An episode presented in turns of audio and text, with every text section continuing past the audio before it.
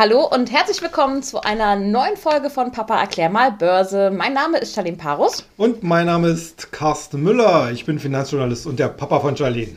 Genau, und ja, hier sind wir wieder zurück. Ähm, ja, die letzten Wochen waren ein bisschen chaotisch bei uns gewesen. Ähm, ich habe meine Prüfung geschrieben. Ich ähm, habe auch schon die Ergebnisse. Ich habe nämlich bestanden. Ähm, einen kleinen Applaus für mich ja. selber. Und der Papa ist sehr stolz drauf. und ähm, deswegen, ja, musste ich ein bisschen mehr lernen und ähm, unser kleines Podcast-Projekt musste dann leider kurze Zeit mal ein wenig zurückstecken. Ja, und zur Feier des Tages sitzen wir uns heute sogar mal gegenüber äh, in Berlin, ähm, in der schön verregneten Hauptstadt und ja, wollen euch auf den aktuellen Stand zum Thema Börse und Kapitalmarkt bringen. Genau. Wo wir auch schon beim Thema sind. Mittendrin in der Berichtssaison sind wir ja aktuell noch. Ähm, das erste Quartal wird aktuell noch, ja, Revue passiert quasi. Was lief denn da so bisher? Ja, also äh, wir haben wirklich ein paar sehr spannende Wochen hinter uns gebracht. Also vor allen Dingen die ganz großen Schwergewichte im Technologiebereich haben durch die Bank eigentlich sehr, sehr starke Zahlen gebracht. War eigentlich auch nicht anders zu erwarten gewesen, denn wir kennen ja die Treiber, die es hier im Markt gibt, vor allen Dingen durch die Corona-Pandemie, die fortschreitende Digitalisierung, neue Geschäftsmodelle. Und äh, wir haben hier wirklich richtig, richtig super Zahlen bekommen. Äh, das Problem, sage ich einfach mal so, ist natürlich, äh, dass der Markt das im Vorfeld auch schon erwartet hatte und deswegen gab es auch in der letzten Zeit so ein bisschen wackelige Kurse. Aber ich sag mal so, wichtig ist ja letzten Endes, dass man hier erstmal so einen ersten Haken ranmachen kann. Also das Auftaktquartal war wirklich sehr, sehr stark. Und da können wir uns eigentlich auf das weitere äh, Jahr wirklich richtig freuen. Wie sieht es denn mit dem Spannungsbogen aus? Ist denn jetzt schon alles durch oder kommt da noch was Wichtiges? Also man muss schon so sagen, äh, die richtigen Big Player, die sind natürlich jetzt alle abgehakt. Ne? Also wir haben jetzt, äh, äh, es ist ja letzten Endes immer so, dass man so ein bisschen von, von der Wall Street switcht dann rüber nach, äh, nach Europa. Also die Europäer sind ja da letzten Endes immer ein bisschen später dran. Also das heißt, jetzt liegt so inzwischen der Fokus schon mehr auf Deutschland mhm. und auf äh, Schweiz, Österreich, wer sich dafür interessiert. Äh, da haben wir noch ein paar ganz bekannte Namen, die in der Pipeline sind. Zum, zum Beispiel? Zum Beispiel Allianz. Also äh, jetzt zum Wochenschluss hatte ja Siemens gemeldet und Adidas. Äh, nächste Woche sind, ist Allianz dran, auch eine TUI, was ja auch in unserem Zusammenhang mit unserer Reisespekulation mhm. ganz interessant wird. Äh, ansonsten muss man sagen, ist natürlich der Zettel, also der Terminzettel, richtig noch, richtig voll, knüppe voll. Allerdings eben alles nur so Werte aus der zweiten und dritten Reihe. Mhm, okay. Wobei ich natürlich immer sage, äh, auch die sollte man nicht außer Acht lassen, denn wir müssen ja uns einfach mal so anschauen. Natürlich, äh, die Headlines, die Highlights werden durch die Großen gesetzt, aber ja. äh, die gesamte Marktstimmung, da, das muss natürlich auch so ein bisschen durch die Basis unterfüttert sein und wenn auch die kleineren Werte hier entsprechend positive Ergebnisse melden können und natürlich auch vor allen Dingen positive Perspektiven, dann spricht das für die Gesundheit des Marktes und nicht, dass nur ein oder zwei oder von mir aus ein Dutzend Werte so äh, komplett rausstechen, weil mhm. die können dauerhaft den Markt nicht tragen. Also hier müssen wir wirklich äh, auch so ein bisschen darauf achten, dass wir hier eine gewisse Breite haben. Aber da bin ich eigentlich sehr relativ zuversichtlich. Also die Zahlen, die wir aus dem Nebenwertesektor bisher, bisher bekommen haben, die sehen auch alle super aus. Und da glaube ich eigentlich, dass das, was wir jetzt in den nächsten ein, zwei Wochen noch bekommen, genauso auch positiv zu, äh, ja, zu vermelden ist. Ja, die Börsianer denken ja immer in der Zukunft und so ist natürlich die, ja, nach der ersten Berichtssaison auch quasi der Anfang mhm. der zweiten Berichtssaison, ähm, die ja auch bald schon wieder fast startet. Das ja. Jahr verfliegt ja irgendwie dieses, ja, dieses Jahr wie im Flug. Ähm, wie sieht es denn da so aus? Gibt es denn da schon Ausblicke auf das, auf das zweite Quartal, wie das so laufen könnte? Ja, also man muss wirklich sagen, erstmal die Ausblicke oder die, äh, die Guidance, die von den verschiedenen Firmen gemeldet worden sind, die sind in der Mehrheit sehr positiv, also mindestens eine Bestätigung schon der vorangegangenen Prognosen. Äh, relativ häufig auch eine kleine Verbesserung bis sogar eine starken Verbesserung. Und das spiegelt sich eigentlich auch in den Analystenerwartungen wieder. Und die sind ja letzten Endes auch wichtig dafür, mhm. wie werden denn die einzelnen Bewertungen an, am Markt gesehen. Und da haben wir wirklich äh, wieder mal ein Bestwert. Ich, ich sag mal so, wir, wir eilen ja letzten Endes wirklich ja. seit Monaten von Bestwert zu Bestwert. Schon verrückt. Äh, und diesmal eigentlich genauso. Zum Beispiel beim, äh, also es gibt ja, also die Amerikaner sind ja Statistik verrückt oder verliebt, sage ich mal. Das weiß ich als Football-Fan zum Beispiel auch. Äh, und äh, da gibt es zum Beispiel auch die Statistiken, äh, wie stark die Analysten im ersten Monat eines Quartals ihre Gewinnschätzungen für das laufende Quartal anheben. Ja, ich, ich hoffe, ich habe das jetzt so relativ gut erklärt. Also mhm. Gleich zum Anfang des, äh, des Quartals, wie stark erhöhen Sie möglicherweise oder senken Sie möglicherweise Ihre, Ihre äh, Gewinnschätzung für das gesamte ja. Quartal. Mhm. Und da haben wir jetzt für den S&P 500, der, der Marktbreite oder, oder der wichtigste Index eigentlich in einer Wall Street ist, haben wir jetzt äh, die, die Situation, dass die Analysten ihre Gewinnschätzung um durchschnittlich 4,2 Prozent äh, für das laufende Quartal angehoben haben. Klingt erstmal nach nicht viel, aber ist, glaube ich, der beste Wert seit 2008. Mhm. Also da merkt man schon, da ist extrem viel Zuversicht im Markt. Und letzten Endes äh, haut das ja auch hin mit den Erwartungen, was man so von der Konjunktur erlebt, ne? mhm. ne? was, was das Bruttoinlandsprodukt angeht, was die wirtschaftlichen Aktivitäten angeht. Also diese berühmten Einkaufsmanager-Indizes, die es zum Beispiel in Amerika oder Europa oder Asien gibt, äh, die alle wirklich aus allen Rohren feuern, also wirklich eine riesen Expansion in den Wirtschaftsaktivitäten signalisieren. Also da haben wir dann wirklich schon ein Umfeld, äh, wo man sagt, also hier brennt echt die Luft. Das hört sich ja prinzipiell alles ganz gut an, was du jetzt da so erzählst. Aber trotzdem haben die Börsen in den letzten Wochen eher gezittert, würde ich mal sagen. Ja. Ähm, mir kommt da persönlich jetzt so ein bisschen der Spruch in den Sinn, sell in May and go away. Doch stimmt's auch dieses Jahr? Äh, ja, das ist, äh, das ist wirklich so ein, so ein Begriff, also den lernt man mehr oder weniger fast schon. Und in die Wiege gelegt. Hat er mir am Kinderbett erst, beigebracht. Genau, in der, erst, in der ersten, also wenn man an der Börse aktiv wird, lernt man diesen Spruch eigentlich in der ersten Stunde. Ja. Kann man wirklich so sagen. Aber äh, er hat ja auch se durchaus seine Berechtigung. Wobei äh, man sagen muss, äh, da sollten wir als Anleger äh, auch ein bisschen im Blick behalten, dass äh, solche Sprüche sehr traditionell aufgelegt sind. Mhm. Wenn ich jetzt mal so mal darf, so ein bisschen zu erzählen. Ja, ne? gerne. Einfach mal zur Erinnerung. In früheren Jahren, äh, also im April und Mai, sind ja immer so die Dividendensaisons. Also viele mhm. Firmen haben ihre Hauptversammlungen, dann werden die Dividenden ausgeschüttet. Ne? Und früher war es ja letzten Endes so üblich, wenn dann die Hauptversammlungen waren, die, die Dividenden ausgezahlt worden sind, äh, wenn man an der Börse aktiv sein wollte, musste man tatsächlich zu seiner Bank gehen. Ne? Und da ja. gibt es dann so der Sommer, ne? alle fliehen sie aus der Stadt, weil es so heiß ist auf ihre Landsitze. Ja. Also das, äh, das generelle Handelsvolumen ist äh, relativ gering, die Broker sind vielleicht auch im Urlaub. Also früher war das durchaus so, dass die Leute nach der Dividendenzahlung tatsächlich ihre Position verkauft haben, mhm.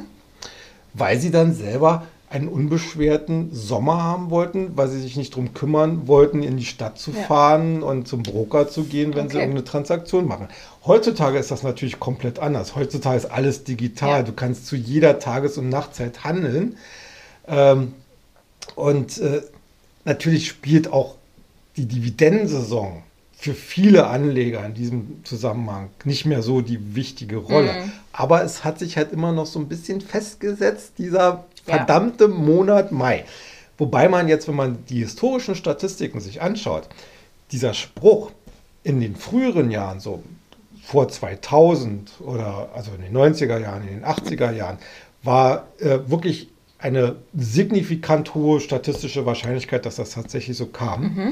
Aber in den letzten Jahren, so in den, in den äh, nach 2000, so in den letzten, also 10er Jahren, 20, äh, 20er Jahren, sind wir jetzt gerade drin, aber so in den 10er Jahren äh, hat es wirklich damit angefangen, dass, äh, dass diese statistische Wahrscheinlichkeit immer stärker abgenommen hat, mhm. weil, weil einfach der Zugang zum Markt vollkommen unkompliziert ist. Und selbst wenn du irgendwo am Strand in der Dominikanischen Republik Kann ich trotzdem oder, meine Tesla-Aktien verkaufen. Genau. Oder eben kaufen. Oder ne? eben kaufen. Äh, und äh, deswegen, deswegen würde ich sagen, ja, man guckt darauf und deswegen werden die Leute natürlich auch nervös, weil es ist halt so drin ja. im Kopf, ne?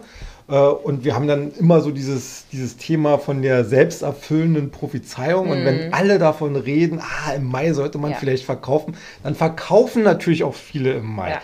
Aber ein wirklicher Grund dafür ist eigentlich nicht mehr vorhanden. Ja? ja gut, jetzt haben wir natürlich dieses Jahr nochmal eine ganz andere, besondere Situation. Wir haben das zweite Krisenjahr in Folge. Ja. Ähm, die Börse, die macht sowieso eigentlich, was sie will, gefühlt im Moment. Ähm, ja, vielleicht jetzt doch lieber am Ball bleiben? Oder? Also, wir haben, wir, wir haben ja äh, letzten Endes, äh, das hat ja auch mein Kollege Jens Bernecker äh, in seinem letzten YouTube-Video, also könnt ihr ja auch euch gerne mal angucken, auch so ein bisschen herausgearbeitet, äh, dass wir jetzt gerade in so einer Phase sind, wo natürlich jetzt die Konjunktur so richtig anfängt äh, zu, äh, zu boomen, mhm. richtig Anlauf genommen hat. Und deswegen gehen wir eigentlich auch davon aus, dass äh, die Ergebnisse vom, äh, also bis zum zweiten Quartalsende, äh, dass das immer noch so Treibstoff bringt für die Börse. Aber dass danach natürlich dann sehr, sehr viel davon auch eingepreist ist und dass wir wahrscheinlich dann im August dann halt diese, diesen verspäteten ja, Sommerblues, sage ich einfach ja. mal, bekommen. Äh, also das wir werden schon eine gewisse Saisonalität sehen. Ähm, aber wir haben halt so, so, ein, so ein Ausnahmejahr, äh, dass wir einfach sagen, okay, äh, ich würde ich würd jetzt nicht auf diese, diesen Mai, äh, auf dieses, auf dieses, nicht so sehr darauf fokussieren. Dieses Mai-Sprichwort nicht so genau so fokussieren, sondern ähm, erstmal erstmal wirklich abwarten, wie sich der Markt weiterentwickelt. Natürlich, wenn ihr eine gewisse dauerhafte Schwäche zeigt, und ich rede jetzt nicht vom Crash oder, oder, oder was auch immer, sondern wo man merkt, da bröckelt es so langsam ab, dann würde ich sagen, okay, dann geht es dann vielleicht wirklich dann ins Thema mal ein bisschen Kasse machen. Ja, ja gut, aber die, die, die Nervosität in den Märkten kann ja jetzt nicht nur an so einem uralten Sprichwort liegen. Ähm, Thema Inflation liegt ja. ja. weiterhin in der Luft. Spielt das da auch noch mit einer Rolle? Ja, auf jeden Fall. Ähm, also wir müssen ja uns wirklich vorstellen, wir haben derzeit eine extreme Teuerungstendenz äh, im Bereich Rohstoffe. Ja. Ähm, das, und wir haben natürlich äh, die Problematik oder die Gefahr, dass wir, na, ich würde mal sagen, zu einem gewissen Überschießen der Preisteuerung der Inflationsrate kommen, weil die Notenbanken erklärt haben, Sie wollen erstmal an ihrer Niedrigzinspolitik festhalten, sie wollen an ihren Anleihenkäufen mhm. festhalten. Also das heißt, sie lassen da immer noch ganz, ganz lange Leine. Und auf der anderen Seite haben wir eben auf den Warenmärkten eben auch durch diese hohe Nachfrage, durch den konjunkturellen Aufschwung entsprechenden Preisdruck. Und das betrifft ja, wie gesagt, nicht nur die Rohstoffe, auch dieses Thema zum Beispiel Halbleiter, ja, mhm. ganz, ganz kritisches Thema momentan, äh, weil einfach durch die äh, verschiedenen negativen Einflüsse, Streit zwischen USA, China und so weiter und so fort, eben äh, geringe Kapazitäten vorhanden waren. Und jetzt kommt halt die große Nachfragewelle und äh, wir haben ja in den letzten Wochen viele Warnungen gehabt von Automobilherstellern etc. pp, dass die halt ihre Produktion zurückfahren ja. müssen, weil sie eben nicht genügend Chips bekommen. Und dann kommt noch der Suezkanal mit dazu. Das auch noch, ne? Also das sind alles so ganz kleine Puzzlesteine, die, die dazu führen, dass wir höchstwahrscheinlich hier wirklich tatsächlich äh, in den nächsten Monaten so ein gewisses Überschießen haben in der Inflation. Die Frage ja. ist natürlich, äh, sollte man aufgrund eines solch meiner, meines Erachtens temporären Erscheinens jetzt seine Strategie äh, neu ausrichten oder einfach nur aussetzen. Ne? Also äh, ich, ich glaube, das wird bei der Inflationsdiskussion wird das genauso ausgehen wie, äh, wie vor wenigen Wochen, Monaten diese, diese Thematik mit den steigenden Renditen in mhm. Amerika, wo auch erstmal alle Hände hoch und äh, Sorge und Angst äh, und nach, nach 14 Tagen äh, hat da keiner mehr drüber geredet. Das ist jetzt akut und letzten Endes muss man ja auch sehen, äh, natürlich suchen die Börsianer immer wieder neue Gründe, um zu sagen, na, vielleicht sollte ich doch mal meine Gewinne ja. mitnehmen. Ne? Ja. Und äh, das, ist, das ist halt ein Spiel, das ist, das ist gerade für, für Anleger, die vielleicht nur erst ein oder zwei oder andere wenige Jahre dabei sind, immer sehr verwirrend. Ich muss da jetzt mal wirklich die Kraft meines Alters in die Waagschale werfen, nach 30 Jahren sagen, okay, äh, da wird äh, die sprichwörtlich nächste Sau durchs Dorf getrieben und äh, das geht auch wieder vorbei. Ja, das äh, manchmal beneide ich deine Entspanntheit, weil diese Entspanntheit habe ich noch nicht mit meiner jungen Börsenerfahrung. Aber gut, ähm, hast du denn da einen Tipp äh, für unsere Anleger, wie man sich denn gegen die ja, zitternden Kurse wappnen kann oder vielleicht auch gegen die ähm, Unsicherheit? Ja, also es, es ist so, ich ich propagiere es ja immer wieder sehr gerne, man sollte wirklich ganz diszipliniert mit Stop-Loss arbeiten. Ja, man muss es nicht unbedingt eingeben äh, in irgendwelche äh, Handelssysteme, aber man sollte sich eigentlich für jede Position, die man selber in seinem Depot hat, einen Kurs festlegen, wo man sagt, okay, darunter verkaufe ich. Äh, nicht zu eng setzen, weil wir haben eine hohe Volatilität im Markt. Also nicht, dass man einfach nur wegen einem schwachen Tag mhm. dann wieder rausgeschmissen wird. Ja. Ähm, aber man sollte schon darauf achten. Und natürlich, gerade beim Stichwort Inflation, gibt es natürlich immer wieder Möglichkeiten, sich dagegen so ein bisschen zu wappnen. wappnen. Äh, und da sage ich einfach mal, Risikostreuung ist das A und O. Und äh, wer wirklich langfristig daran arbeitet, einen gewissen Vermögensaufbau Aufbau an der Börse zu erreichen, der muss sich halt auch mit anderen Assetklassen außerhalb von Aktien beschäftigen. Und da wäre zum Beispiel der, das Thema Anleihen äh, sicherlich immer mal wieder mhm. äh, äh zu. Da gibt es zum Beispiel sogenannte inflationsgeschützte Anleihen. Mhm. Das heißt, die, die, die werfen zwar jetzt nicht wirklich viel ab momentan, aber die haben halt so einen Automatismus drin, dass wenn die Inflation steigt, kriegst du halt automatisch mehr Zinsen. Mhm. Ne? Mhm. Äh, das, das, kann man, das kann man in so einem inflationsausgerichteten Depot immer wieder so ein, zwei Anleihen dieser Sorte, also gibt es auch von Deutschland, gibt es auch von europäischen okay. äh, Emittenten, also hauptsächlich machen das eben äh, Staaten, die solche inflationsgeschützten Anleihen rausgeben. Sowas hat dann, wenn man wirklich Inflationsängste fühlt, ja. macht, das, macht das Sinn. Natürlich Gold. Gold ist immer ein Thema bei Inflationsgefahr. Oder äh, Holz im Moment. Oder, kannst, kannst ja auch einfach Holz vor oder, die Hütte legen. Ja. ja. also wenn ich mir den Holzpreis angucke, wird mir schlecht. Ja. Ähm, aber das wäre doch auch mal eine Möglichkeit. Äh, das ist, das ist, das ist letzten Endes, ist das, ist das vollkommen richtig, weil Rohstoffe sind auch inflationssensitiv. Hm. Und äh, natürlich profitieren die, äh, die Rohstoffpreise auch von einer steigenden Inflationsrate. Ne? Äh, und wenn man halt wertkonservierend agieren will, dann ist halt, wie gesagt, Edelmetalle, ja. also Gold und Silber äh, anspruchsvoll. Und natürlich muss man einfach sagen, man muss nicht komplett aus dem Aktienmarkt raus. Äh, auch hier gibt es Möglichkeiten, sich so ein bisschen gegen Inflation abzusichern, indem man halt eher in etwas defensivere Titel geht, vor allen Dingen dann letzten Endes auch in etwas dividendenstärkere hm. Aktien. Ja, so die Klassiker sind es dann wahrscheinlich, genau, ne? Genau. Ja. Ähm, kommen wir doch mal zum Thema Technologie. War ja jetzt in der letzten Ausgabe vom Future Money ein Riesenthema, über das mhm. ihr geschrieben habt. Habt nochmal den ganzen, ja, den ganzen Sektor, sage ich jetzt mal, unter die Lupe genommen. Ähm, ja, was war dabei? Apple, Alphabet, ähm, Microsoft. Ähm, aber vielleicht kannst du ja auch nochmal ein, zwei Wörter dazu sagen, ähm, warum er den Umschlag gemacht hat und wer dann noch so mit dabei war. Ja, also äh, wie ich ja schon eingangs erzählt habe, äh, die, die ganz großen Technologiewerte haben natürlich hervorragende Quartalzahlen abgeliefert. Äh, und jetzt geht es eigentlich so ein bisschen um eine Standortbestimmung.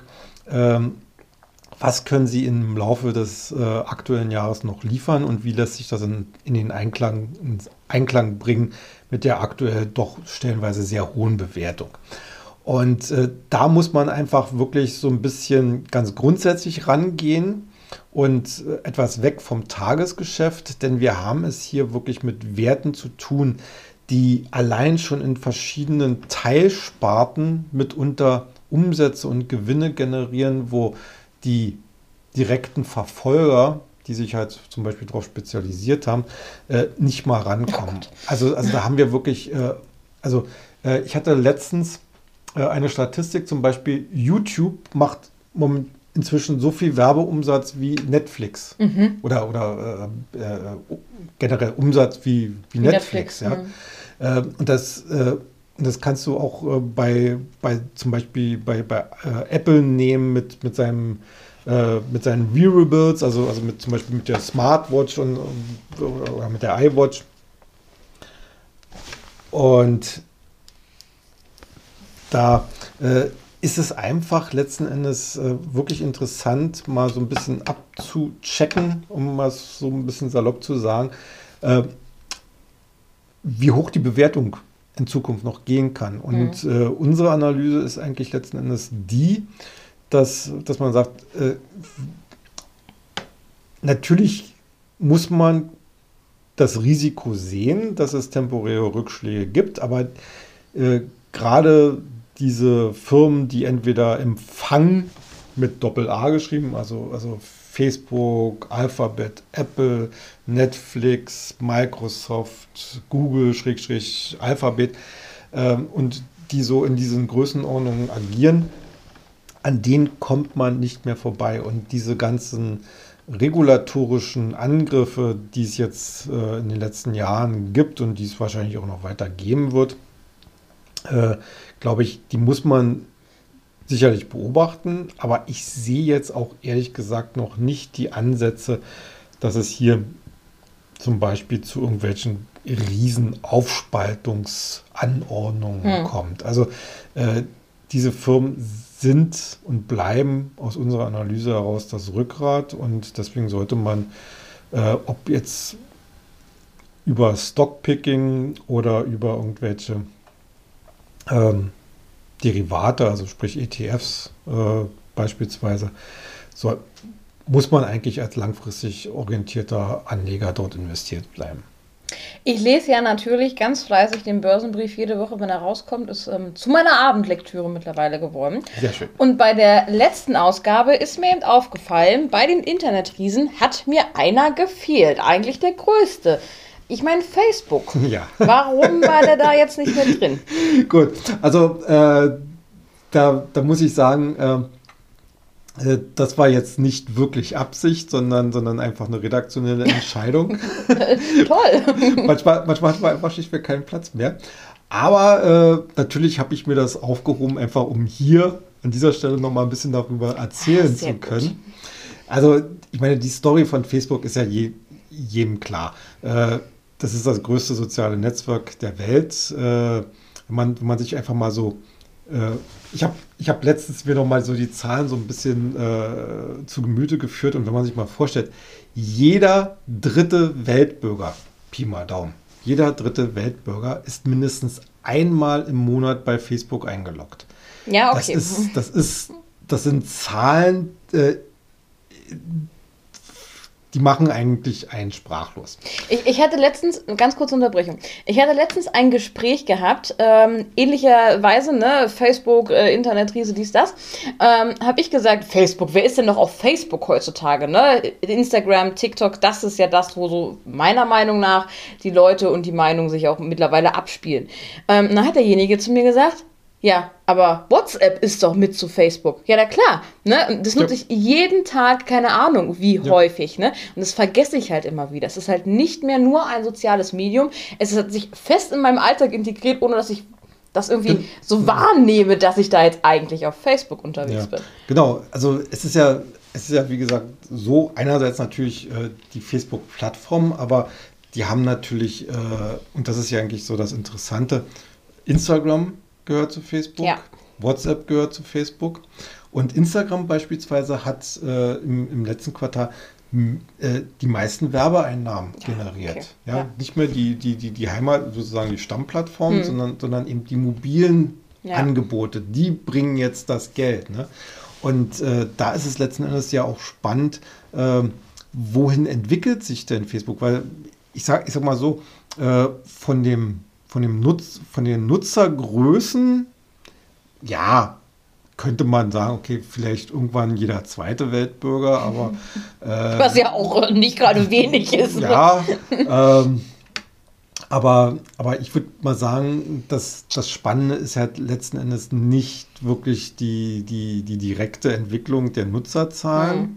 sondern eben wie Facebook äh, es schafft, aus dem vorhandenen Reservoir äh, immer höhere Werbeeinnahmen zu generieren. Und da spielen halt, wie gesagt, die mobilen Plattformen eine Rolle und natürlich spielen dabei auch vor allen Dingen eine Rolle die Geschäfte, die jetzt momentan noch relativ, äh, ja, ich sag mal so am Anfang stehen.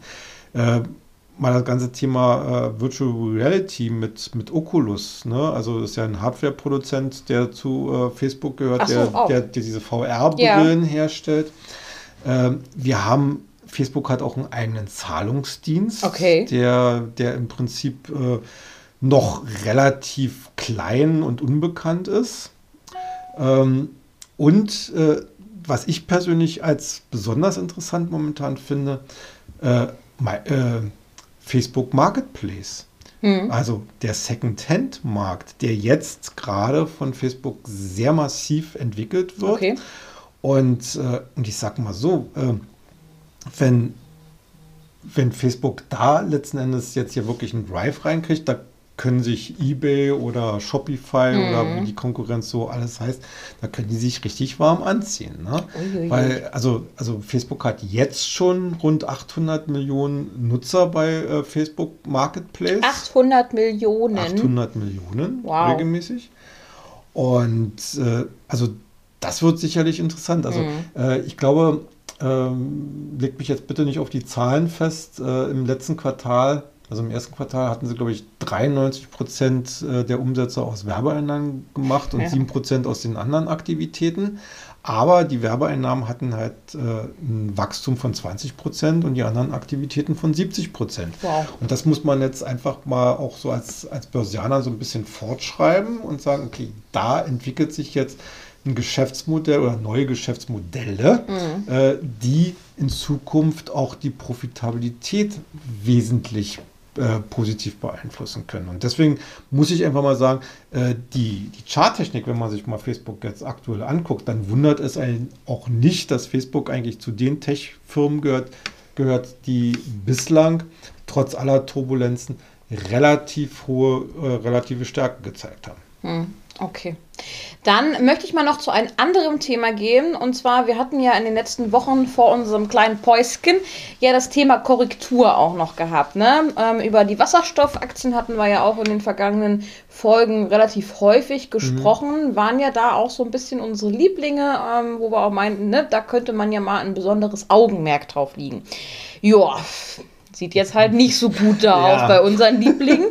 Ähm, ja, wie sieht's aus? Story ausgelutscht oder warum werden die gerade so ausverkauft? Ja, also, also ich sag mal so, in dem momentanen Umfeld, was, was ja durchaus äh, positiv zu bemerken ist, dass es ein bisschen kritischer zugeht, dass man ein bisschen mehr auf die Zahlen guckt, äh, war es eigentlich fast schon ablesbar, dass nach den Quartalzahlen, die jetzt herausgekommen sind, hier so ein gewisser Abgabedruck herrscht. Ich meine, mhm. einfach mal so in den Raum gestellt. Ne? Ballard Power, Marktkapitalisierung jetzt aktuell 4,4 Milliarden mhm. Dollar bei 100 Millionen Dollar Umsatz wow. im Jahr. Wow. Nel, Nel Asa aus Norwegen, mhm. ne? 3,1 Milliarden Dollar Marktkapitalisierung, ja. 76 Millionen Boah. Dollar Jahresumsatz. Okay. Also da kann man schon mal sehen. Äh, und, und beide Firmen äh, haben letzten Endes bei den Quartalsergebnissen enttäuscht. Hm. Muss man einfach ja, mal so sagen. Nicht abgeliefert. Äh, und, und bei solchen Missverhältnissen zwischen, zwischen Bewertung und, und tatsächlich Fundamentaldaten, äh, da darf man sich halt keinen Ausrutscher leisten. Hm. Ja. Äh, wobei ich natürlich auch sagen muss, natürlich ist die Story nicht vorbei. Ne? Wasserstoff äh, ist, äh, ist ein Bereich, der gerade für industrielle Anwendungen, der für Schwermaschinen, der für öffentlicher Nahverkehr äh, und Transport äh, immer stärkere Bedeutung gewinnt, weil von den Leistungsparametern, dass die klassische Elektromobilität, wie wir sie jetzt aktuell haben, mhm. nicht leisten kann. Mhm. Und man sieht es ja auch zum Beispiel bei Nel Asa, äh, was für Aufträge oder Kooperationspartner sie jetzt in den letzten Monaten gewonnen haben. Da kommen immer mehr bekannte und große industrielle Namen aus der Energiewirtschaft, okay. auch aus dem Transportwesen, aus der Logistik äh, ran. Also die Richtung stimmt, aber es bleibt natürlich trotzdem dabei, wer so eine Rallye hinter sich gebracht hat, der äh, und eine, so eine hohe Bewertung bekommen hat, der darf halt nicht, auch nicht einen Moment lang schwächeln. Ja. Und Ballard Power zum Beispiel als, als Exemplar, die haben noch nie in ihrem Leben Gewinn gemacht. Und das heißt, äh, das hat der Markt so lange toleriert, wie die Umsatzentwicklung gut war. Hm. Jetzt hatten sie halt im letzten Quartal eben eine nicht so gute Umsatzentwicklung, sondern sogar einen Rückschritt gegenüber dem Vorjahr. Uiuiui. Also wird verkauft, was ja. das Zeug hält. Ja, Aber ich bin mir relativ sicher, ähm, wir werden bei diesen Werten äh, demnächst wieder eine Stabilisierung bekommen und dann wahrscheinlich relativ zügig auch wieder eine, äh, ja, so, ein, so, so ein Erholungsansatz. Äh, jetzt braucht man noch nicht einsteigen. Also das ist alles noch viel zu unsicher. Aber man sollte sie auf jeden Fall weiter beobachten. Wer ausgestoppt worden ist, der sollte erstmal an der Seitenlinie bleiben und die ganze Sache beobachten. Die Wasserstoffstory an sich ist noch längst nicht ja. vorbei. Vielleicht waren wir vor unserer Zeit. Ja, das, ja. Äh, äh, es, ist ja es ist ja meistens so mit neuen Technologien, den optimalen Einstieg ja. kriegst du nie.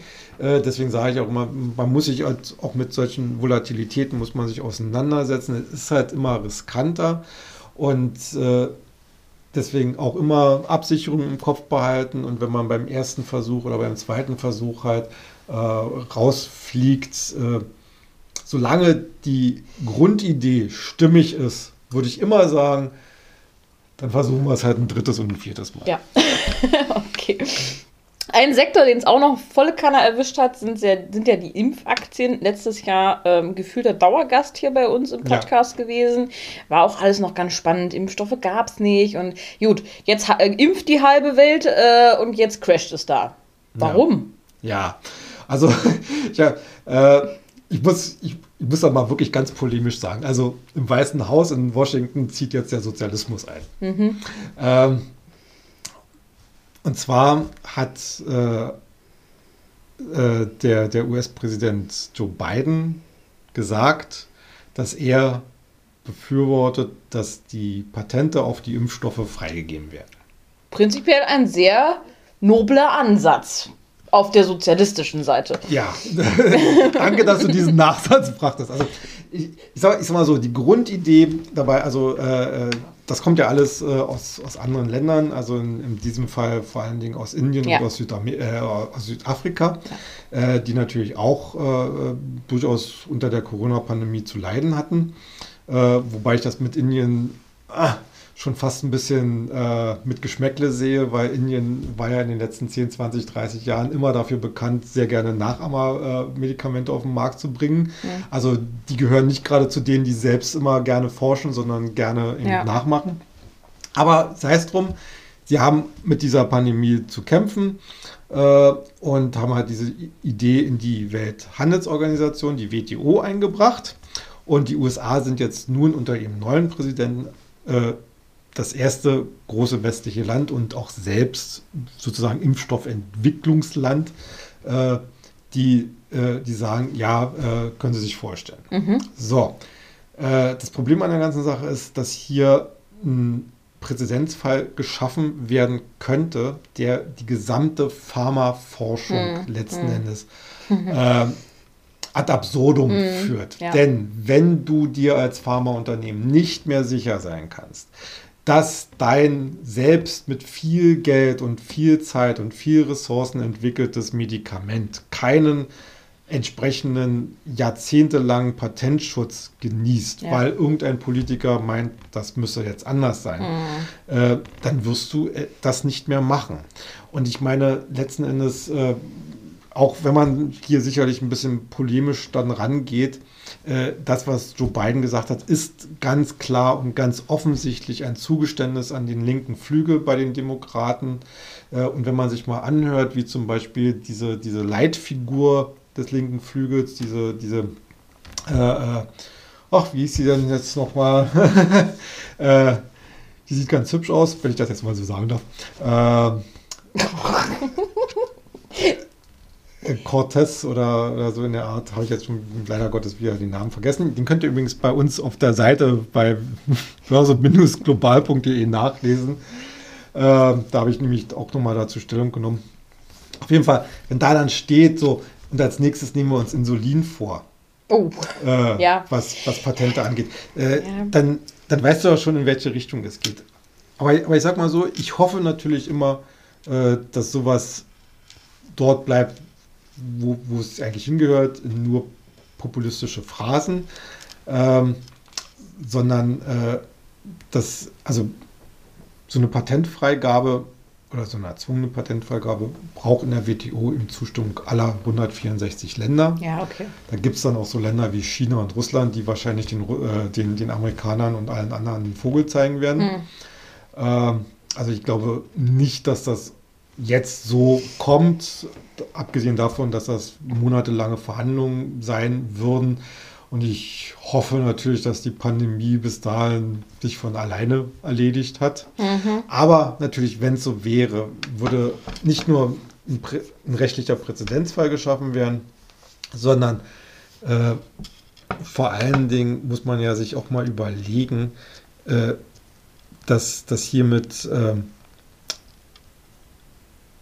es geht ja nicht nur um das Patentrecht, sondern die, selbst wenn es freigegeben wird, die Länder können ja damit mit einem freigegebenen Patent noch gar nichts anfangen. Ja, die brauchen ja noch trotzdem das Wissen, um die, es zu mischen. Die, die Produktionskapazitäten, ja. die Zertifizierungen, die Inkredenzien dazu, ja. Und ich glaube kaum, dass man die entsprechenden Pharmafirmen äh, dazu zwingen kann, denen dann auch noch das dabei ja zu helfen. Das wäre ja, ja. Also, also äh, ich kann es verstehen, dass, dass die Impf, äh, Impfstofffirmen jetzt crashen, ja, ja weil, weil der Markt natürlich merkt, hier, hier ist was politisch im Busch, was, ja. was nicht in die richtige Richtung läuft. Äh, wobei man natürlich auch mal wieder sehen muss, äh, es sind ja nur die Spezialisten, bei denen es ein Sell-Off gegeben hat. Also BioNTech, CureVac, Novavax, äh, Moderna. Bei, bei denen hat es gerappelt im Karton.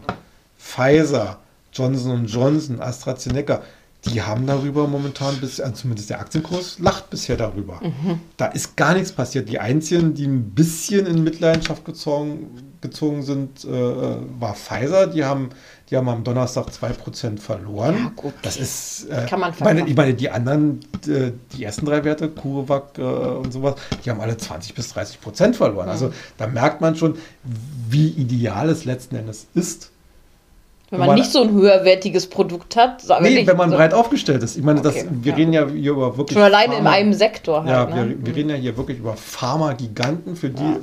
ist Corona nur ein Impfstoff unter vielen. Ne? Mhm. Also, also äh, die, deren Leben hängt davon nicht ab, aber von den an, bei den anderen hängt es natürlich davon ab. Und äh, die Bewertungen, die sie bekommen haben, haben natürlich auch basiert, dass sie jetzt äh, zumindest auf, auf die äh, in diesem Jahr äh, richtig gut verdienen. Und wenn man mal so horcht, was immer gesagt wird, geht man ja davon aus, dass das wahrscheinlich immer so eine wiederkehrende Impfung sein wird. Also dann rechnen natürlich viele Börsianer auch damit, die werden auch in Zukunft gut verdienen. Mhm. Und wenn das jetzt mit dieser Patentfreigabe käme, wäre das alles Makulatur. Ja. Was, was sollen denn aber jetzt die Anleger welche machen, ähm, die jetzt in den großen drin sind, BioNTech, Moderna, was auch immer, ja. ähm, und die jetzt erstmal eben die Verluste zu verkraften haben? Kommt da noch mal was? Wie schätzt du das ein? Also, ich glaube ganz grundsätzlich, dass es hier zumindest eine halbwegs belastbare Chance gibt, äh, dass es zumindest einen technischen Rebound bekommt. Mhm. Also das kann ja im Einzelfall durchaus von, vom Tief nochmal 50 Prozent wieder sein. Ähm, aber ich würde mich, äh, also es kommt natürlich immer auf die individuelle Positionierung an, ob man jetzt noch im Gewinn ist oder, oder schon im Verlust ist. Ähm, ich würde auf jeden Fall sagen, wenn man noch im Gewinn ist, äh, vielleicht so die, ne-, die, die erste Erholungstendenz abwarten und dann verkaufen. Äh, wenn man im Verlust ist, ja, beten und hoffen. Okay. Äh, der, das große Comeback sehe ich ehrlich gesagt okay. nicht. Ja, aber das also, ist auch meine Aussage. Äh, weil, weil wir müssen einfach mal sagen, das, das ist jetzt politisch in der Welt. Die EU hat ja auch, oder von der Leyen hat ja auch signalisiert, dass sie dem sehr positiv aufgeschlossen gegenübersteht. Und da wird es, auch wenn das politisch vielleicht noch monatelang verhandelt wird, äh, sehe ich da jetzt ehrlich gesagt nicht die große Entwarnung. Ja, Deswegen, deswegen nach Möglichkeit Verluste begrenzen und wenn man Gewinne hat, diese realisieren. Okay, super. Ähm, das soll es für heute auch schon wieder von uns gewesen sein. Ich hoffe, es war wieder ein guter Start hier in unsere kleine Podcast-Serie. Ab jetzt dann auch wieder regelmäßig, ähm, weil Riesenhaken an die Uni dran. Ich bin sehr, sehr glücklich darüber und ich werde jetzt meine Freizeit wieder ganz dem Aktienmarkt widmen. Ja, ja. sehr schön. Danke für, die, danke für die Einschätzung, Papa. Ich wünsche euch eine schöne Woche, ein schönes Wochenende ja. und ja, ein paar sonnige Tage. Macht's gut. Tschüss.